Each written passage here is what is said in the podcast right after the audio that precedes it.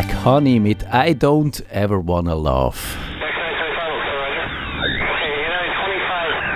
Radio Stadtfilm 96,3 MHz. Hui, weißt du was, Digi Chris? Wenn UKW abgeschaltet wird, dann müssen sie da beim Stadtfilter all die Jingle neu machen, wo 96,3 MHz gesagt wird. Und das Logo und die Kleber und alles. Ja, das wird eine riesen. Also, wir sind für den Schawinski und sagen, wir machen eine Kehrtwende von 180 Grad, weil an die hohen Kleber haben wir jetzt noch nicht gedacht. Also, ich meine, ich habe ja sowieso ein Problem mit diesen Jingle.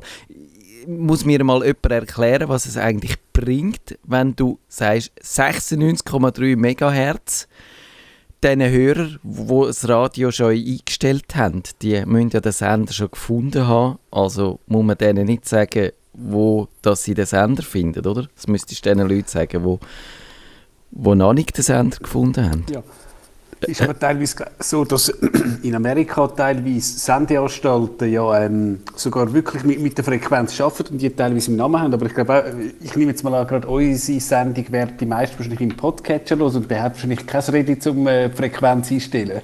Genau, also der Podcatcher, der, äh, ja, da ist eine andere Funktion dahinter. Aber ich glaube, das ist mehr so Tradition. Das ist irgendwie, ja. das kommt wahrscheinlich vom Funken her noch und äh, wo, DigiChris, bist du mal Amateurfunker gewesen?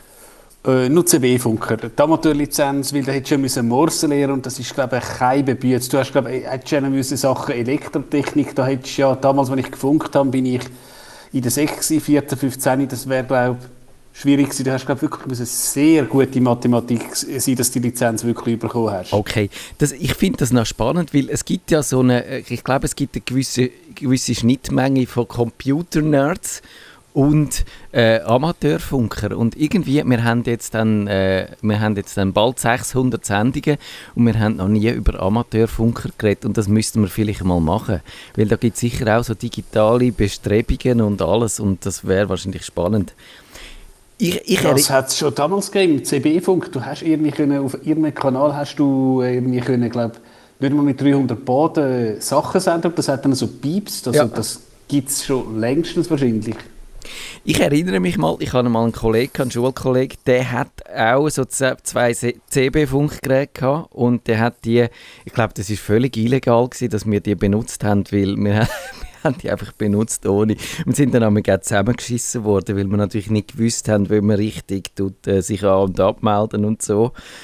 Und äh, ja, das ist ein bisschen, aber, aber irgendwie ist nie PTT vorbeigekommen. hat uns einen Bus gegeben, was irgendwie ein bisschen schade ist weil, wenn wir doch schon bei Radiopiraterie sind, kann ich eigentlich, was meinst du, Chris, würde das, würde das lange nicht offiziell lizenziert CB-Funken sich als Radiopirat zu nennen? Auch wie der Schawinski? Äh, es kommt immer darauf an. Ich glaube, ähm, du hast also damals ist, glaube 4 Watt Ausgangsleistung und es hat halt irgendwo Geräte, die dann halt irgendwie 20 oder 100 Watt hatten und das ist natürlich illegal gewesen, ja. aber ich habe Leute gekannt, die das hatten, aber da ist nie ein PTT gekommen. Ich habe aber einen Fall gekannt, jemanden, der auch perfekt lizenziert war und der hat es irgendwie geschafft, den Nachbarn in die Tagesschau reinzureden.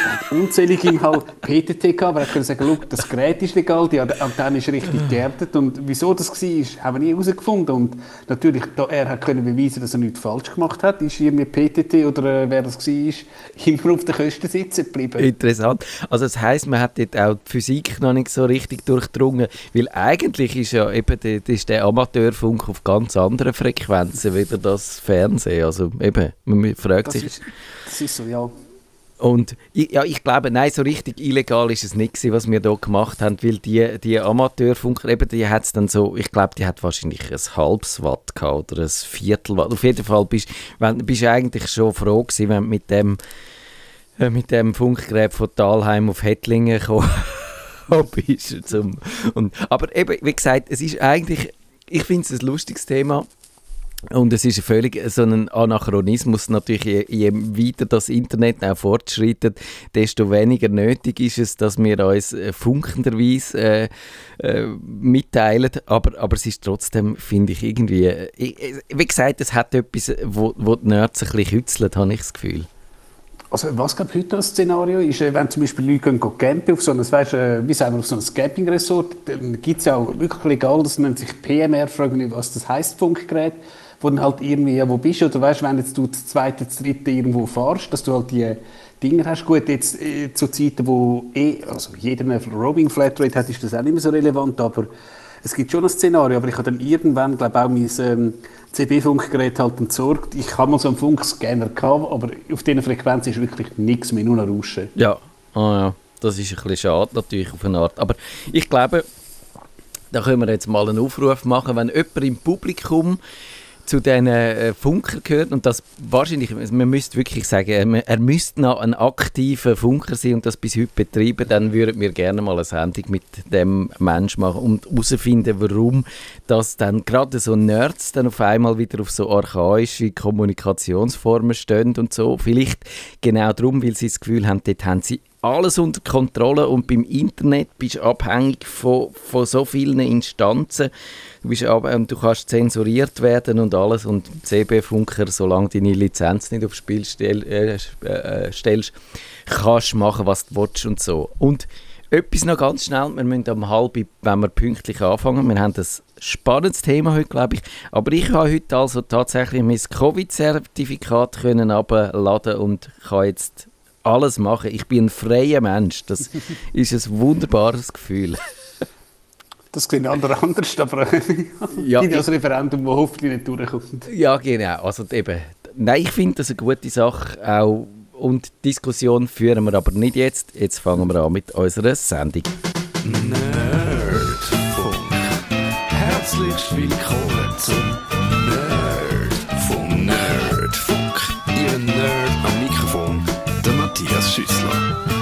Und der Digi-Chris. Guten Abend miteinander. In den letzten Jahren, also so ungefähr zehn Jahre ist das her, ist Streaming von einer Randerscheinung zu der dominierenden Methode für den Musikkonsum geworden. Das hat jetzt die Plattenläden zum Verschwinden gebracht und, glaube ich, auch unsere Arten und Weise, wie wir Musik hören und was wir hören, nachhaltig verändert. Und das wollen wir jetzt analysieren. Wir wollen herausfinden, wie das eigentlich gut, ob das etwas Gutes ist, die 10 Jahre Streaming, wo wir jetzt so ungefähr feiern. So ganz genau kann man es nicht sagen. Aber äh, ja, dem gehen wir nach.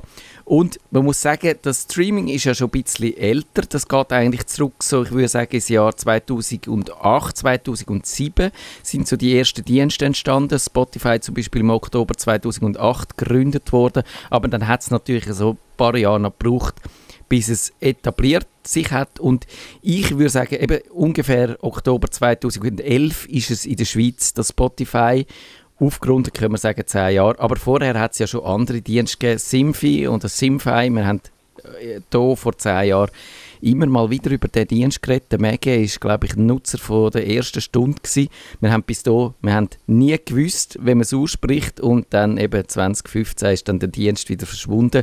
Und aber DigiChris, auch dein Eindruck, das haben wir jetzt etwa so seit zehn Jahren, das, das Streaming. Ich muss sagen, ich, ich habe es länger gehabt. Ich habe irgendwann im 05 hat's Napster, also der illegal Napster ist dann legal geworden, hat in Deutschland gestartet mit einem ähnlichen Konzept. Und man hat sich tatsächlich als Schweizer können registrieren. Du hast einfach für die Registrierung eine deutsche IP-Adresse gebraucht. Das ist gegangen mit Dial-Up-Modem. Und das hat nach dem gleichen Prinzip funktioniert. Du hast sogar können die Lieder auf spezielle MP3-Player laden.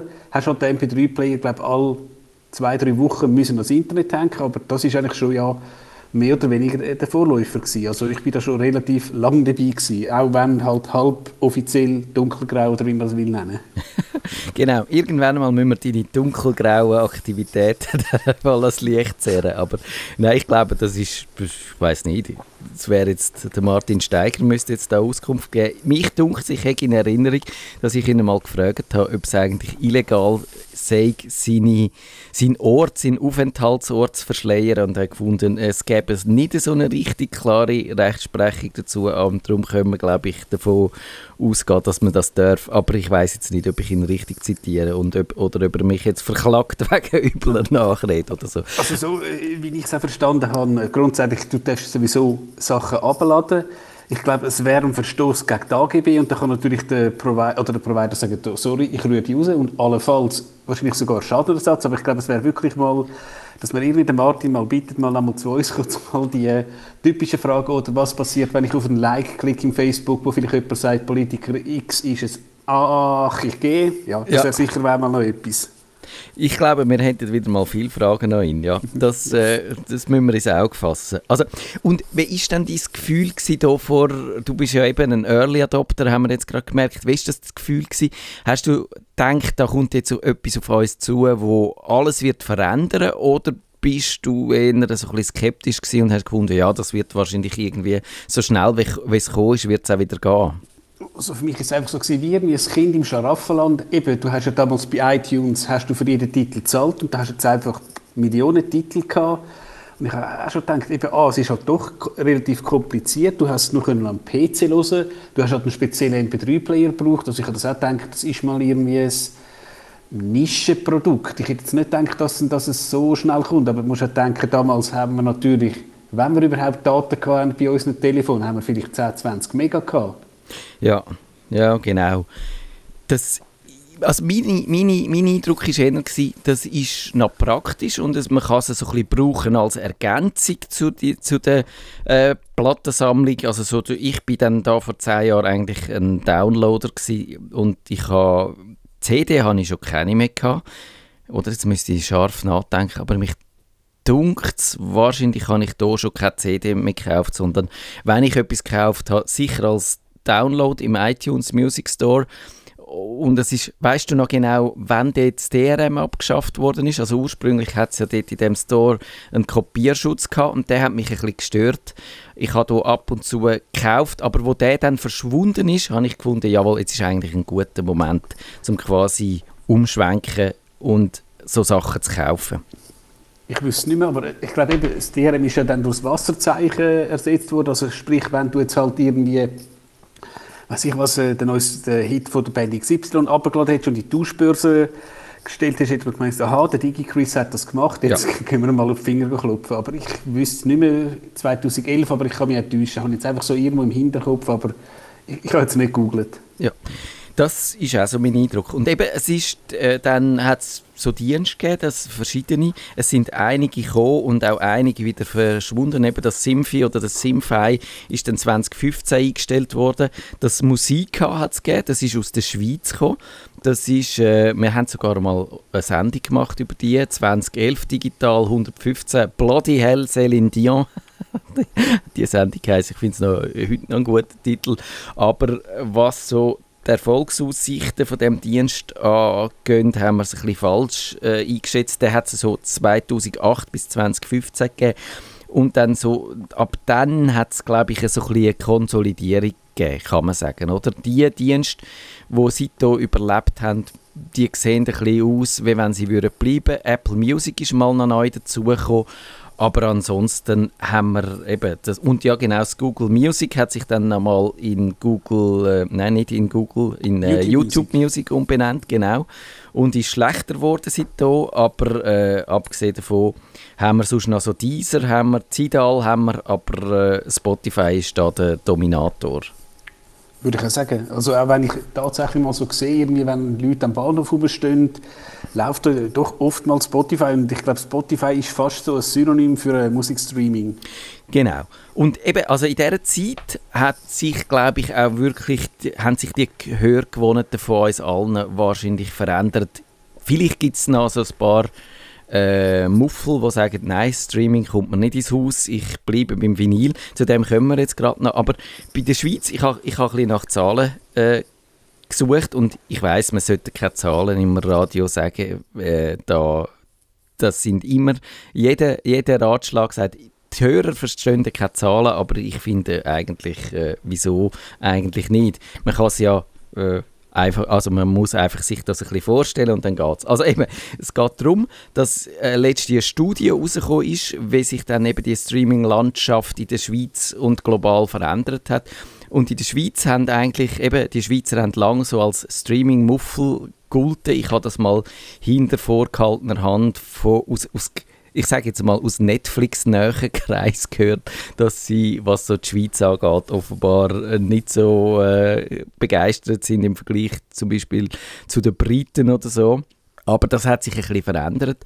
Also inzwischen 85% von Schweizerinnen und Schweizer nutzen einen Streamingdienst.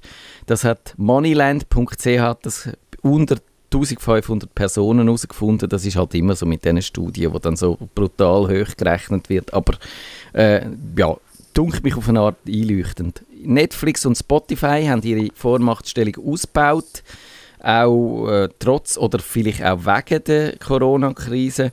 Äh, ja, es ist äh, Anfangsjahr ist die Studie durchgeführt worden. Videostreaming ist natürlich in YouTube äh, brauchen fast alle. Es sind etwa, da ist jetzt äh, der Zuwachs nicht mehr so groß, weil da wahrscheinlich eine gewisse Sättigung da ist. Netflix hat eben können in, in der letzten Zeit seine, also gegenüber von 2018, können seine Nutzer verdoppeln. 2018 20 Prozent, heute 45 Prozent. Das ist doch ein, ein, gewaltige, ein gewaltiges Plus. Und eben bei bei der Musik, äh, kein Wunder, Digi Chris, wenn man sagt, Spotify am beliebtesten. Was schätzt du, wie viele Leute äh, nutzen Spotify in der Schweiz gemäß dieser Umfrage? Ich spicke jetzt nicht, ich sage mal 60 Prozent. 60 oder 6? 60, 60. Äh, nein, nicht ganz, es sind 35. Okay aber ja, also ich, ich, ich, hätte jetzt eher noch ein bisschen weniger geschätzt. Äh, vor zwei Jahren noch 20 Prozent. Also Apple Platz 2, Apple Music 15 Prozent. Das sind, ich nehme jetzt an, wahrscheinlich gibt es nicht allzu viele Doppelnutzer, sind dann doch irgendwie fast 50 Prozent, äh, wo, wo streamen. Das, das ist beachtlich. Also ich finde, das, das hätte ich jetzt nicht erwartet. Ich hätte immer gedacht, die Schweizer sagen noch ein bisschen Streaming-muffliger. Und aber äh, gehen wir noch schnell in die globalen Zahlen rein. Es tut mir leid, falls ihr jetzt doch findet, der Mann, der gesagt hat, man sollte keine Zahlen im Radio sagen, der hat recht gehabt und der Schüssel sollte aufhören. Ich entschuldige mich, aber ihr müsst jetzt da durch. Wir sind eine Sendung mit einem Bildungsanspruch. Äh, Einnahmen 2019 global gesehen 80% Streaming. 2011 sind es 9%. Gewesen. Also quasi eine Verzehnfachung knappe Verzehnfachung in weniger als zehn Jahren. Das ist, das ist doch beachtlich. Man muss allerdings noch sagen, was, was auch in dieser Zeit passiert ist, der Umsatz ist gewaltig zurückgegangen. Also seit 1999 dort ist CD am höchsten Punkt gewesen, am meisten CD-Verkäufe. 22,4 Milliarden sind umgesetzt worden. Mit dem Streaming sind es 2019 noch 11,1 Milliarden gewesen, also weniger als die Hälfte. Das, das sind schon beeindruckende Zahlen. Digi Chris, was, was meinst du dazu? Ist das deine Erwartung oder bist du völlig baff, wenn du das hörst? Nein, das ist natürlich klar. Wie gesagt, du hast früher halt für jedes Lied irgendwie, was ist der iTunes-Preis, irgendwie 1,90 gezahlt. Und eben Spotify ist irgendwie, glaube ich, also nach zehn Liedern hast du irgendwie Break-Even und das ist natürlich klar, dass es so weniger ähm, gekauft wird, dass man, wenn man überhaupt das Lied kauft, wahrscheinlich wirklich, wenn man das Lied irgendwie ganz, ganz speziell toll findet. Aber ich nehme jetzt mal an, du wirst wahrscheinlich so Leute haben, die jetzt heutzutage 17, 18 sind, die werden wahrscheinlich noch nie ein Lied wirklich gekauft haben. Ja, das, das glaube ich auch. Also das, da gibt es wahrscheinlich wirklich irgendwo eine klare Grenze, wo man könnte dann sagen, wahrscheinlich Streaming Immigrants und Streaming Natives, also so in Anlehnung an die digitalen Einwanderer, wie wir das sind, wo mit dem Internet und so haben müssen umgehen lernen und dann digitalen Eingeborenen, wo das eigentlich eben schon von Kindheitsbeinen und von Anfang an nichts anderes kennt haben. Und, aber Nachbarzahlen, und dann höre ich auf, lustig ist es wirklich, wenn, wenn gehst schauen, dann gibt es wirklich gewaltige regionale Unterschiede. In Deutschland dort äh, ist, ist ganz ein anderes Bild von den Einnahmen. Dort ist 55% sind dort 2019 vom Streaming gekommen, 6,2% von digitalen Downloads und immer noch 35,6% von physischen Medien, also von Platten, von CDs, von, es ist sogar aufgeschlüsselt da. Also der der Umsatz beim Streaming hat um 27% zugenommen gegenüber dem Vorjahr. Der Umsatz bei Vinyl, und das muss man sich jetzt, glaube ich, doch auf der Zunge zergehen lassen, bei 13,3% ist, ist, äh, ist das zugegangen. Also der Vinylboom ist da bewiesen in Deutschland und CD-Verkäufe sind zurückgegangen 10,5 Prozent, aber doch auch nur 10,5 Prozent. Und eben, also man kann sagen, die dass Deutschland ist eine Bastion, äh, von, wo die physischen Medien gegenüber dem Streaming verteidigen. Hast du jetzt das Gefühl, das ist bei uns anders oder sind die Deutschen einfach ein bisschen komisch, was die, die haben einfach kein schnelles Internet, das, gesagt. Das könnte es natürlich sein. Ich glaube, du hast das erkannt. Ja, ja, wenn man, genau, dann bist du vielleicht doch da froh. Und eben, also wie sieht es denn bei uns persönlich aus, Digi Chris? Wie hat sich dein Verhalten verändert? Hast du deinen Musikkonsum in den letzten zehn Jahren markant umgeschichtet? Ich habe eigentlich schon seit zehn Jahren Streaming, aber tatsächlich, seit ich natürlich Streaming habe, ja, lässt man auch jemanden mal im Hintergrund und so Sachen und eben, du wagst auch Neues zu entdecken, wenn du irgendwie halt tatsächlich, ja, irgendwie kürzlich mal ein Meeting mit dem India-Team und dann, hm, jetzt schauen doch mal, Spotify hat doch irgendwie auch sicher eine Indien-Playlist, ja, und hast dort ein bisschen reingelassen. Hätte es nicht, ich wäre jetzt gerade nicht irgendwie in die CD laut und sie mir irgendwie mal die indischen Bravo-Hits. Das hätte ich jetzt wahrscheinlich nicht gemacht. Sehr gut, ja, ja. Nein, das hast du nicht gemacht. Und ich glaube, das ist bei mir auch so. Und ich finde es wirklich verblüffend, wie sich das verändert hat. Also ich streame heute eigentlich, glaube ich, wirklich ich würde sagen, über 90 Prozent. Ab und zu höre ich vielleicht irgendwie beim Joggen oder so eine spezielle Playlist. Das sind aber dann wirklich die Ausnahmen, wenn ich wirklich finde, das ist eine tolle Platte, die habe ich jetzt so oft gestreamt äh, bei Spotify, die ganze Platte von, vom ersten bis zum letzten Stück, dann kaufe ich sie mir irgendwann einmal als Download, weil ich finde, jetzt äh, muss der Künstler noch mal ein bisschen belohnt werden, dass er so eine Platte gemacht hat, wo man einfach nicht durchzappt, sondern als Ganzes lost. Und ja, meine Musik Nutzung und wenn ich Musik entdecke, das hat sich wirklich sehr verändert. Das ist heute viel mehr getrieben von Algorithmen, so von Playlists, von Musik aussuchen nach Stimmungen, von dem Mix von der Woche, wo einem das Spotify da zusammenrechnet und findet, das muss hören, dann finde ich, okay, ich höre das. Und dann natürlich schon, wenn ich dort etwas entdecke, höre ich dann mehr dem hinein und so. Aber so als Ausgangspunkt ist das ist das wirklich äh, das, das Spotify, wo der Ton angibt. Und ich würde aber sagen, mein Horizont, mein musikalisch, ist viel, viel breiter geworden, weil eben man entdeckt viel mehr, man geht viel, ich gehe viel mehr diesen Sachen an, die mich interessieren und die du im Plattenladen da bei uns im grössten Plattenladen nie gefunden hättest, weil die einfach nicht so ein Sortiment haben. Und und was völlig auf Null zusammengebrochen ist, ist einfach so das, was einem der Dudelfunk präsentiert, also so die Heavy Rotation, die Musikauswahl, wo natürlich äh, bei den allermeisten Radiostationen nach so eben nach äh, Marketingkriterien gemacht wird. Das, das mache ich nicht mehr, keine Hitparade, keine Heavy Rotation, nichts mehr von dem. Und ich traue dem null hinein. Geht dir das auch so? Das ist so, aber ich, ich denke, äh, wenn man das Phänomen kann anschauen kann, ähm, wo damals der Steve Jobs den iTunes Store vorgestellt hat, ist ja die grosse Neuerung du kannst jetzt ein einzelnes Lied kaufen. Also man kann ja böse sagen, du hast irgendeine Band gibt eine CD raus, zehn Lieder Schrott, zwei sind gut. Und es hat ja da Bands gegeben, die haben richtig doppelt, wo da der Herr Jobs gesagt hat, ja hört, ihr verkauft einzeln oder ihr seid dus. Und ich glaube, das ist so ihrem Vorläufer gewesen. Das haben wahrscheinlich viele, ja, kann man sagen, geschmerzt. Und jetzt eben mit dem Stream schmerzt wahrscheinlich nochmal, weil irgendwie, eben du hörst vielleicht fünf Sekunden in ein Lied rein, so gefällt mir nicht und peng und weg. Und natürlich, wenn jemand so ein Lied geschrieben hat, ist das vielleicht auch irgendwie ein Frust, dass irgendwie eben die Ware weniger wert wird. Das kann man sicher verstehen, dass gewisse Künstler, und ich glaube, der Polo Hofer ist da ein ganz, ganz pointierter Streaming-Gegner gewesen, das nicht so ja, ich glaube, die Schweizer sind generell ein bisschen Streaming-Muffel gewesen, auch die Künstler, also Zürich West erinnere ich mich, die hat es lange, lange Zeit nicht gegeben bei Spotify, die haben das Gefühl gehabt, sie müssen das Zeichen setzen und so.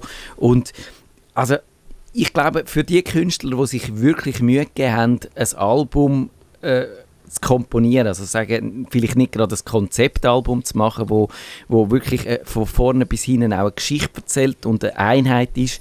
Für die ist das, glaube ich, ein bisschen frustrierend gewesen, das verstehe ich, aber das sind ja die wenigsten gewesen. Also das tut ja auch das Buch How Music Got Free, wo die MP3-Geschichte, wie das hat können passieren und, und die Geschichte mit der Piracy und Napster und alles schön nochmal nacherzählt. Das Buch äh, das kommt dort auch wirklich vor, dass die Plattenindustrie genau gewusst hat, dass sie können das äh, Publikum so melken dass sie können auch CD-Preise treiben dass sie das explizit so gemacht haben, eben zwei, drei gute Stücke auf einer CD und der Rest Schrott und schon auch so der Hip-Hop und, und äh, die Entwicklungen hat das noch befeuert, weil, weil dort hat es auch einfach wirklich wenig Platten gegeben, die als Ganzes verhebt haben und nicht nur einzelne Stücke gut sind. Eben, und für eine Maxi-Single hast du 12 Stutz gezahlt für eine CD 25. Also auf eine Art ist dort halt auch einfach äh, so, man ist als Konsument so ein bisschen ausgenutzt worden, könnte man sagen, oder? Gut, es liegt im Auge vom Betrachter, was der richtige Preis wäre, aber dass man Stücke einzeln kaufen kann, ich glaube, da hat Steve Jobs absolut recht gehabt. Das ist im Interesse vom, vom Publikum. Ganz genau. Eben, also für die Industrie ist es sehr schwierig gewesen, glaube ich. Die haben vorher halt gut gelebt. Künstler, mm, also dort hat es ja auch schon vorher die, die Verträge gegeben, wo, wo Künstler schlecht abgeschnitten haben, eben, wo, wo halt äh, sie nur gezahlt worden sind für, für äh, gewisse äh, ja, also einfach die Verträge, wo dann, wo dann zum Beispiel der längerfristige Verkauf von diesen alten Platten schlecht abgeholten worden ist und all diese Sachen. Also so gesehen, ja, ist es vielleicht für die nicht so schlimm. Für uns Nutzer, glaube ich, ist es ein riesen Vorteil. Eben eine riesige Auswahl und es kommt Leute entgegen, wo, wo vielleicht nicht einfach nur eine Platte kaufen und dann die drei Monate lang oder einen Monat lang von hinten bis vorne jeden Tag hören und dann nächsten Monat die nächste Platte kaufen, oder? Meinst du, sind das viele Leute, die so Musik hören? Wahrscheinlich, wahrscheinlich immer weniger. Das sind wahrscheinlich auch die wirklich, die die 5000 Frankige HiFi-Anlage ja. mit, den, mit den Boxen haben. Das gibt es sicher noch. Aber eben, es wird wahrscheinlich immer weniger. Genau. Und ich glaube, es ist halt vor allem nur eine Form von Musik hören und, und eine andere ist eben, sich so die Entdecker und Neugierigen mal irgendwo anfangen zu schauen, wo es einem antreibt. Gerade so mit den, in diesen gewissen Genres, also so Weltmusik oder so, oder irgendein Land entdecken. Du hast es, hast es eigentlich gesagt. Ich mache das auch gerne. Irgend, äh, irgend einfach von irgendeinem Impuls mich treiben lassen und schauen, was man, was man findet und so. Und das ist spannend. Und, aber auf der anderen Seite eben finde ich nach wie vor, die Abhängigkeit von dem Dienst wird dann halt wiederum größer. Oder wenn, wenn die Streaming-Abo gekündigt wird, dann ist alles weg. Dann ist deine Wiedergabelisten sind weg, deine Favoriten, deine Hörhistorie, was du gut gefunden hast. Wenn du dich nicht mehr daran erinnerst, dann weißt du nicht mehr, was du in den letzten zehn Jahren gelost hast. Ich meine, etwas, was mich noch interessieren weil ähm, eben, Tust du, wenn du schaffst, irgendwie, hast du einen Kopfhörer mit Musik ähm, ähm, auf oder bist du dann wirklich konzentriert am Artikel schreiben oder so? Wie machst du das äh, konkret? Also jetzt ob Spotify oder äh, was auch immer? Ich habe bei der Arbeit keine Musik hören, ich muss wirklich Ruhe haben. Ausser, also, wenn ich, da, wo ich noch mehr im Newsroom geschafft habe, bei der Tamedia, dort habe ich manchmal Musik gelost, also mehr einfach, um ein bisschen den Hintergrundlärm zu übertönen. Aber, aber sonst eigentlich, wenn ich schreibe und wenn ich denke und wenn ich recherchiere, kann ich keine Musik haben. Mir geht es eigentlich auch so, weil eben, ich habe mal von jemandem etwas gehört, er lost Musik, aber nur in einer Sprache, die er nicht versteht. Weil eben sonst versuchst du den Lyrics zu folgen. ja, ja. spannend. Also, und ich habe es einfach so, irgendwann, wenn wir wieder zurück im Büro sind, ich habe schlicht und einfach, ich würde sagen, alle 10 Minuten Laufkundschaft und wenn halt der Noise Cancelling Kopfhörer da hast du mich irgendwie zwei Minuten lang vor dir rumfuchtelt, das finde ich nicht so lustig. Also ja, grundsätzlich, wenn ich arbeite, auch habe ich eigentlich keine Musik, aber eben klar, wenn du mal gehst, spazieren oder joggen oder sonst irgendwas, dann klar, dann hast du halt den Kopfhörer auf und ja, ich würde sagen, wenn du dann halt an die Straße kommst, bitte den Kopfhörer ab. Ich habe kürzlich jemanden gesehen, der mit so einem E-Trottinett in der Stadt Zürich mit einem Noise Cancelling Kopfhörer durchgefahren ist, muss ich sagen, äh, ja, ah. kannst du ja gerade, das ist vielleicht einfach gerade in der Stadt Zürich ja, das ist blöd. Das ist ein Selbstmordkommando, ja. ja. Und eben, also einerseits finde ich das wirklich schön, die Auswahl, das können entdecken, das nicht mehr müssen, äh, die Hitparaden hören und so.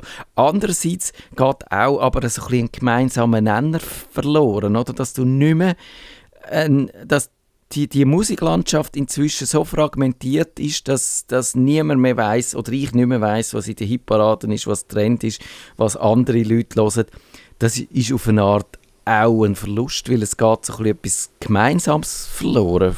Oder ist dir das gleich? Oder?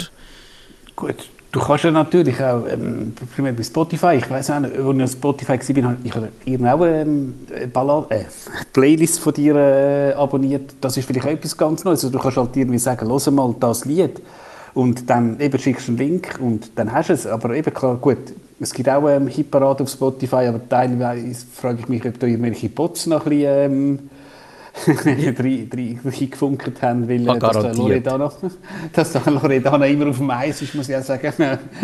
Hoppla. Garantiert. Das, äh, das ist ja schon früher so gewesen. Was weiß man, dass die Leute damit ihre eigenen Platten sind posten. Und haben gewusst, in welchem Plattenladen das sie musst kaufen das weil dort irgendwie TIFP oder wer äh, dann äh, geht, zählen. dann bist du in der Hitparade mit, mit irgendwie 20 äh, Platten, die du selber gekauft hast von dir. Also das äh, das hat es glaube ich schon immer gegeben. Aber eben, ja, das ist das eine, aber ich glaube, was fast noch, was ich mehr vermisse, ist so der Plattenladen so als sozialen Ort, wo irgendwie, den hat es früher gegeben und dort hast du können gehen und dort hast du können, einfach mit anderen Leuten, es hat zwar, bist an dieser Theke gestanden und hast Kopfhörer aufgehabt und jeder hat äh, Genau, und dann hast du eine CD los, ja. Genau, bist du CD hören und dann, äh, je nachdem, was du äh, gelost hast, hast du sie ein bisschen versteckt, weil du nicht hast wollen wissen oder dass der nebendran kann sehen was du hörst und so. Bei der Platte ist es natürlich noch schwieriger gewesen, wenn du dann so gross das Cover vor dir gehabt hast und so und jeder hat gewusst, oh, der lost Chris de Berg oder so. also das, äh, das ist auch, aber eben, so, es ist ein sozialer Ort gewesen, aber auch die soziale Kontrolle was so Christenberg und so angeht, hat funktioniert. Also, und, und einfach die Medien haben ihren Charme gehabt, etwas, wo kannst du in die Finger nehmen, wo kannst du in, die, in, die, in diesen, grossen Schuber rein rumwühlen und so. Und eben, ich glaube, wir haben schon auch dunkt mich ein bisschen der Jäger und Sammler noch in uns, wo man gerade so als Musikfan wahnsinnig gut hat können befriedigen und also mit Streaming geht das halt nicht und, und da habe ich das Gefühl, da, da fehlt mir immer mal wieder etwas. Da, das stimmt. Und eben, du hast ja teilweise bei der CD früher die Booklet gehabt. Je nach CD sind die wirklich höchst aufwendig gemacht. Du hast Informationen gehabt, irgendwie Biografie von der Band, irgendwie Platten, legendäre Cover. Ich meine, ähm, ich glaube, äh, ja, ist nach meiner Zeit aber ich kenne das Abbey Road ähm, Cover von den Beatles. Ich bin in London natürlich über den Fußgängerstreifen gehühnert und so Sachen. Das hast du natürlich mit dem Streaming. Du wirst jetzt schon ihr Coverart haben, aber ich glaube nie, dass so ein Streaming-Cover so berühmt wird. Ich, ich würde sagen, wahrscheinlich ist Abbey Roads äh, berühmteste Cover aller Zeiten, würde ich jetzt mal so aus dem Buch heraus sagen. Ja, das ist wahrscheinlich so. Ich, mir würde jetzt kein anderes einfallen, wo, wo das würde in Schatten stellen. Ja. Und also auch zum Radio machen, ich muss das wieder mal machen. Ich muss sowieso wieder mal ein bisschen mehr Radio machen, glaube ich auch ähm, Musiksendungen und so. Irgendwie juckt es mich gerade jetzt bei dem Thema wieder ein bisschen den Finger.